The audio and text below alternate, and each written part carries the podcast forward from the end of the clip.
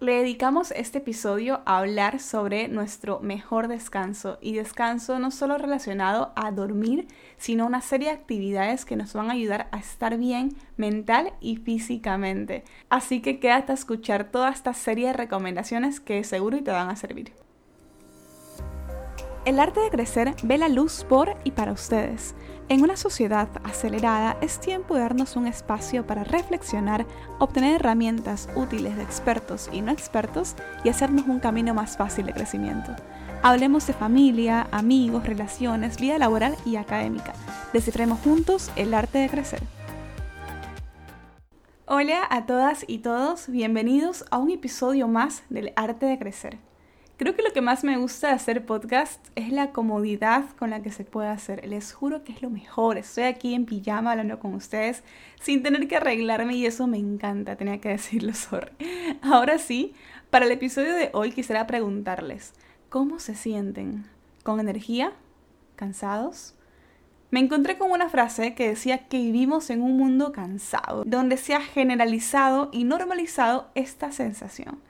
Y claro, Trabajamos, estudiamos, tenemos proyectos personales, tenemos vida social, familia, amigos y es normal, entre comillas, estar cansados. No lo podemos evitar.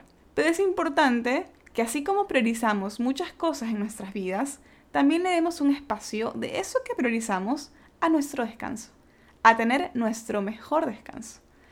Y acá no quiero que hablemos del descanso con el objetivo de poder trabajar más, de recargar energías, de aumentar nuestra productividad. Obvio, sí, el descanso hace todo esto, pero en este momento no quiero que nos enfoquemos en lograr todas estas cosas, sino en sentirnos bien, sentirnos relajados y pensar en nuestra salud física y mental.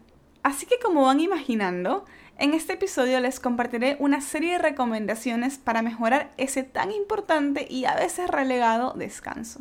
Empecemos aclarando que dormir no es lo mismo que descansar.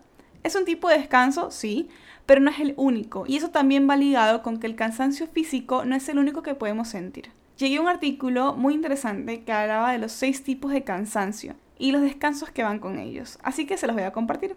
Primero es el cansancio mental. Es cuando tenemos la mente agotada, fallas en la memoria, pensamos en todos los errores que pueden ocurrir. Es como una autocrítica constante que obviamente nos desgasta. Al sentir eso, la recomendación es hacer actividades que nos desconecten, como salir a dar un paseo, meditar y permanecer sin movernos por un lapso de tiempo siendo conscientes de nuestra respiración. El segundo es el cansancio físico y creo que no requiere mucha explicación porque es cuando tenemos el cuerpo cansado, ¿no? Acá nos recomiendan dormir adecuadamente, tener siestas, estirarnos y hacer pausas activas. En este rato quiero parar un poco porque les quiero compartir algunas recomendaciones para dormir mejor y para las siestas. Yo sé que hay un montón de información sobre cómo dormir bien en internet, pero acá les quiero compartir dos que en lo personal me han funcionado muy bien. A mí me suele pasar que a veces me engancho viendo algo, yo que sé, una serie, una película, y de repente son la 1, 2 de la mañana y ya no puedo dormir. Contexto, yo estoy acostumbrada a dormir entre las 10 y 11 y no sé, pero cuando me paso mucho este horario, como que el cerebro me dice, ah, bueno, no vas a dormir ya.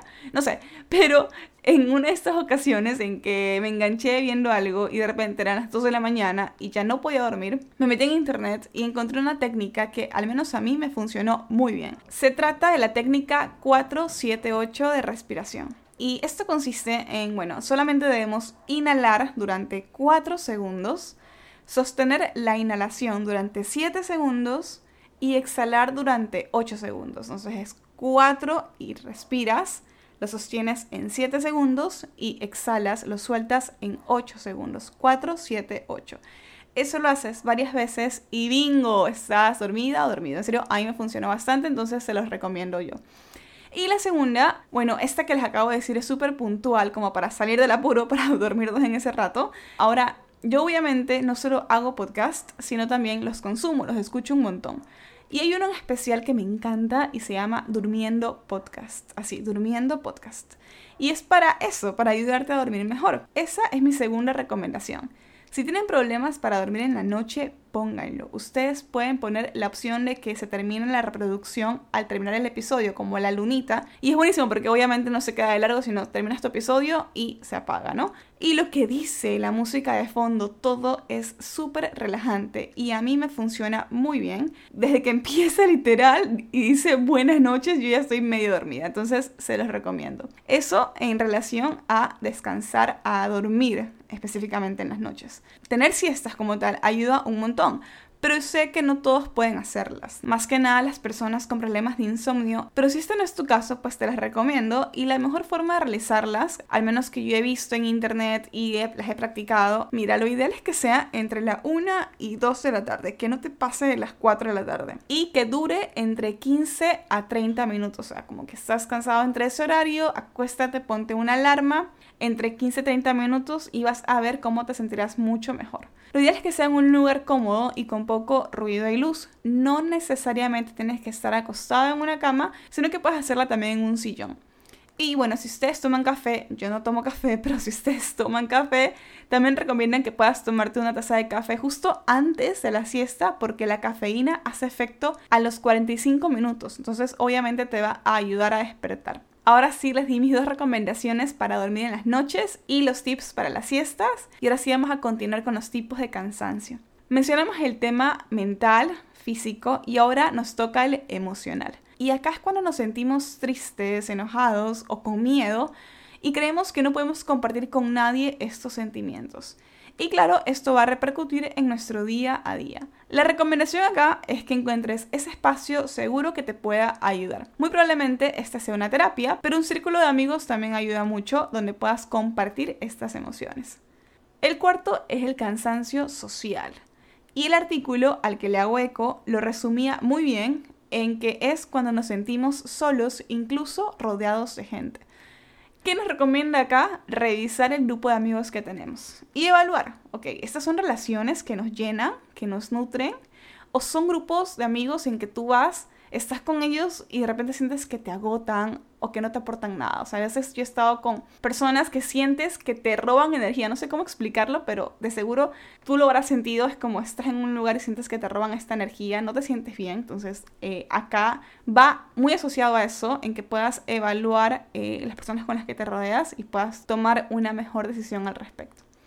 El quinto, y yo me identifico full con este, es el cansancio creativo, que se traduce en el famoso bloqueo creativo. Acá lo que podemos hacer es sumergirnos en eso que disfrutamos, sea la música, sea el baile, si les gustan los deportes, pues hacer algún deporte, lo que a ustedes les venga mejor y los haga despertar esa chispa perdida. Finalmente, el sexto es el cansancio sensorial. Y este me pareció bien curioso porque yo no lo había considerado, pero me hizo bastante sentido. Y es cuando durante el día hemos tenido una abrumación de nuestros sentidos, como la vista, ¿no? Cuando tienes muchas luces brillantes, quizás estás todo el día pegado a una pantalla, o también el oído, ¿no? Cuando tienes ruido constante.